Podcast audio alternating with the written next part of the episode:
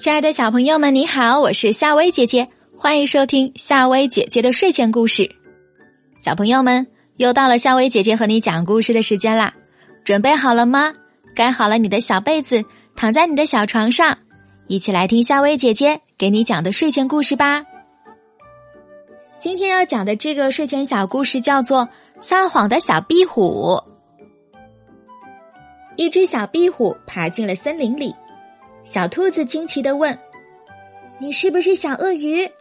小壁虎想：“我如果说是，他也许瞧不起我。”于是就说：“我就是小鳄鱼。”小兔子一听，赶紧跑开了，因为他听说，鳄鱼啊是专吃小动物的大坏蛋。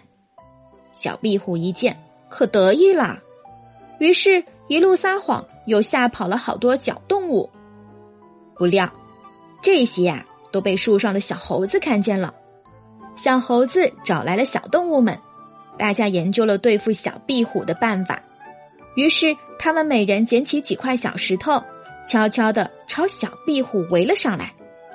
小壁虎正得意洋洋的走着，忽然听到“砸鳄鱼呀”，石块像雨点一样的砸来，一个石块。正好砸在它的尾巴上，尾巴一下就掉了，疼的小壁虎啊直咧嘴。小壁虎的身上又挨了几下，直砸的青一块紫一块的。要不是身边啊正好有个小土洞，赶紧钻了进去，早就没命了。小壁虎躲在土洞里喊：“别砸了，别砸了！我不是小鳄鱼，我是小壁虎呀！”小动物们这才停下来。围上来说：“那你为什么骗人？”小壁虎啊，说不上话来。他后悔不该撒谎。小朋友们，听完了这个故事啊，你应该比夏薇姐姐更清楚，不管是在什么时候，我们都不能撒谎。